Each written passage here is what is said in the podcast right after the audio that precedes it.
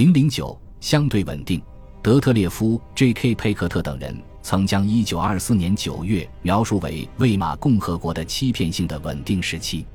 一九二三年十月至十一月，一种新的货币——地租马克被推出。尽管以数百万小储户和养老金持有者的损失为代价，但其使得恶性通货膨胀戛然而止。随后，根据1924年的道威斯计划，对赔款进行了修订。该计划还使得美国向德国提供了新的贷款。尽管斯特雷斯曼作为帝国总理于1923年11月下台，但此后他任数届联合政府的外交部长职务。直到一九二九年十月，他突然去世。在他的主导下，德国于一九二五年签署了承认基于西方邻国边界的《洛加诺公约》，于一九二六年加入国际联盟。就协约国一九二七年至一九三零年间分阶段从莱茵兰撤军进行了谈判，撤军比凡尔赛条约规定的时间表提前了五年。德国与西方的关系，特别是与法国的关系。得到了极大的改善，并在1929年至1930年，根据杨格计划完成了对赔款支付的进一步修订。斯特雷斯曼围绕外交政策建立起来的一些共识也延伸到国内。在此期间，德国国内对极右翼政党的支持无疑明显减少了。例如，在1924年12月的德国国会选举中。人民集团在巴伐利亚州的得票率从百分之十六降至百分之五点一，而在整个德国，该集团的得票率仅为百分之三。在一九二五年三月的第一轮总统选举中，鲁登道夫作为该集团的候选人，只赢得了灾难性的百分之一点一选票，并且退出了竞选。这无疑让希特勒感到满意。希特勒在服刑仅九个月后被释放。并于1925年2月正式对纳粹党进行重建，但该党一开始也很难在选举中取得任何进展。在1928年5月国会选举的第一次全国支持率测试中，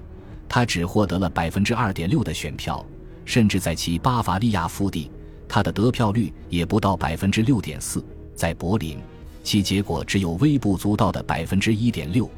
诚然，其党员人数继续增加。到一九二八年底，达到十万人左右，但纳粹党企图在工薪阶层生活的地区重建，对他的支持却落空了。直到一九二七年，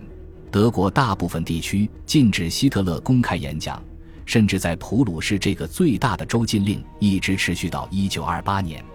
即便如此，也不能将这些荒野年代视为纳粹党完全失败的时期，而对其不屑一顾。一方面，正如克肖所指出的那样，希特勒极力要做的是获得对这次运动完全的掌控权，在共同承诺消灭马克思主义和摧毁所谓的犹太共和国的基础上，既要留住老的支持者，又要赢得新的追随者。另一方面，该党的结构得到了彻底改革，如今在民众中展开宣传，比进行准军事活动更受重视。纳粹党在下巴伐利亚的前特工格里格斯特拉瑟被带到慕尼黑，领导该党新的政治部。他的职责是在德国各地设立分支机构，并确保只有获得政治部正式批准的人才能代表党发言。然而，他的权威却被地区高莱特的权威所制衡。后者被任命是因为他们对希特勒的绝对忠诚超越了他们对政策的考量。党的政治部和高莱特之间的紧张关系是不可避免的，但将该党所有成员团结在一起的是，他们都相信德国在一九一八年因内部敌人的阴谋而被迫屈服，而实现国家复苏的唯一现实途径是在言论和行动上对左翼和犹太人采取无情打击的政策。在这段时期，一个特别重要的党员是未来的帝国宣传部长约瑟夫·戈培尔。他是一个能够蛊惑人心的莱茵兰人、仇犹者和离经叛道的天主教徒。和斯特拉瑟一样，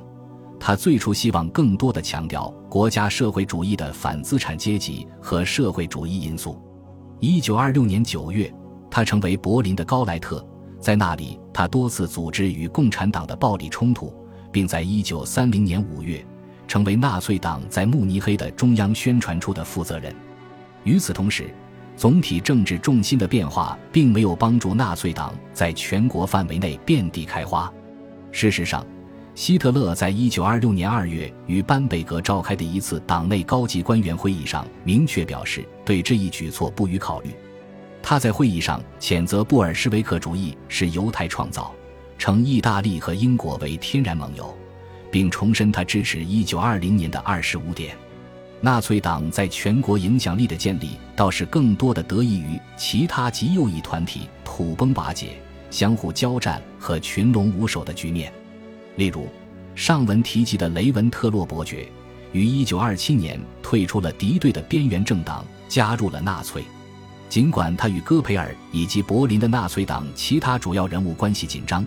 但他们还是能一起共事。当然，自1923年到1927年。德国的政治氛围已经发生了戏剧性的变化，在柏林联合政府频繁变化的背后，隐藏着一种更开明的意识，即可以让议会政府为人民服务。例如，为新住房计划提供慷慨的公共融资，以及为大多数工薪阶层创建一个全国性的、由政府支持的失业保险计划。在这样的背景下。纳粹宣扬的讯息在很大程度上显得无关紧要。尽管如此，许多普通的中产阶级仍然没有被争取到共和制这边来。其中的一个早期迹象出现在1925年4月举行的第二轮总统选举期间。当时，第一次世界大战期间的前武装部队总司令、贵族出身的陆军大元帅兴登堡出人意料地战胜了共和派主要派候选人。天主教中央党的威廉·马克思，更令人吃惊的是，他甚至都没有参加第一轮竞选。尽管保罗·冯·兴登堡本质上仍然是一个专制的君主主义者，但在最初担任总统的头五年里，他基本上不参与政治事务，似乎是接受了议会制度。在一九二八年五月的国会大选后，他甚至同意任命一个由社会民主党人赫尔曼·穆勒领导的新政府。然而，他支持了军队企图保护自身不受毫无根据的公众批评，或者不接受对其活动进行民主监督。这方面，他起到了至关重要的作用。这些做法偶尔会引发激烈的国内争议，比如左翼分子试图揭露国会在海外使用秘密资金和关系，在违反凡尔赛条约限制的情况下推行秘密重整军备的政策，但遭到了阻挠。一九二八年十月。穆勒政府是否会按照其前任制定的计划，着手建造一艘小型战舰装甲巡洋舰？这种相对来说的小事情，再次突出表明，国会，特别是在库尔特·冯·施莱彻将军领导下的国会，决心在多大程度上保持对国防政策的控制。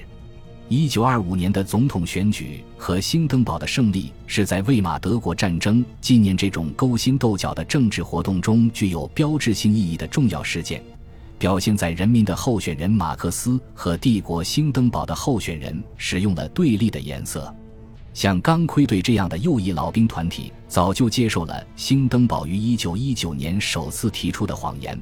即德国帝国军队战败是因为国内民主政客的背叛，而不是在战场上被打败。1924年3月后，拒绝接纳犹太人，把重点放在纪念战场的丰功伟绩上。比如与自己有关的战役，一九二七年落成的巨大的坦能堡纪念碑修建在兴登堡的附近。合伙反对他们的是拥护共和政体、反战和主要为社会民主党人马首是瞻的黑红巾国旗队。该组织成立于一九二四年，一九二五年至一九二六年期间，其成员增加到九十万人左右。最近，本杰明·齐曼认为，国旗队在魏玛共和国的纪念文化中有很强的影响力，但不足以确保压倒那些主张反共和、军国主义和复仇主义的观点，以及完全主导关于战争经历的民主叙事。因此，战争记忆仍然是支离破碎的，是政治斗争话语的场地，而不是建立民族团结意识的手段。然而，战争记忆不仅仅是老兵及其家人的问题，正如历史学家迈克尔·威尔特所说，对于德国的青少年来说，他们年龄不够，没有被征召入伍。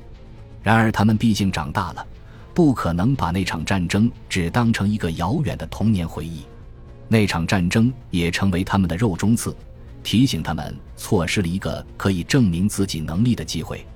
尤其是相当一部分狂热的纳粹分子都出生于1900年至1910年之间，他们后来在党卫军或党卫军的精锐安保组织黑山队中一路飞黄腾达，直至担任高级职务。海因里希·希姆莱就是他们中的一个。他1923年加入纳粹党。一九二九年被希特勒任命为党卫军司令，当时年仅二十九岁。战后德国海军军官莱因哈德·海德里希于一九三一年被任命为党卫军情报部门负责人，一九三九年升任党卫军安全总局局长，当时年仅三十五岁。这些更年轻、受教育程度更高的新兵加入了纳粹党及其警察和恐怖机构，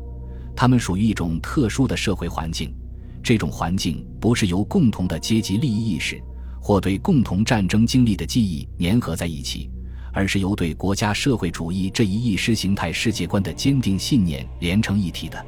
他们中的许多人都是从自由团老兵和冲锋队的黑山军中招募来的，就像自由团老兵和冲锋队的黑山军一样，他们也被纳粹党领导原则背后的军国主义价值观、男权意识所吸引。然而，吸引他们的还有其他东西，即纳粹竭力将战后世界描述成一个被政治动乱、性混乱和经济动荡永久统治的地方。和平即使在1924年至1929年的那些年里，也只不过是海市蜃楼。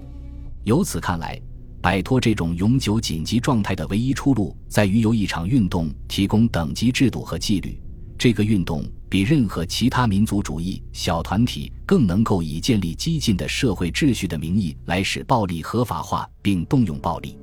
最后，从更为平淡的意义上看，希特勒运动在争取全国声望的运动中得到了新的推动力。这是由于在一九二八年五月选举中表现不佳的 DNVP 或称德国国家人民党所采取的激进的右翼运动所造成的。一九二八年间。德国国家人民党参加了各种资产阶级联盟，但拒绝为1928年6月上台的社会民主党领导的政府服务。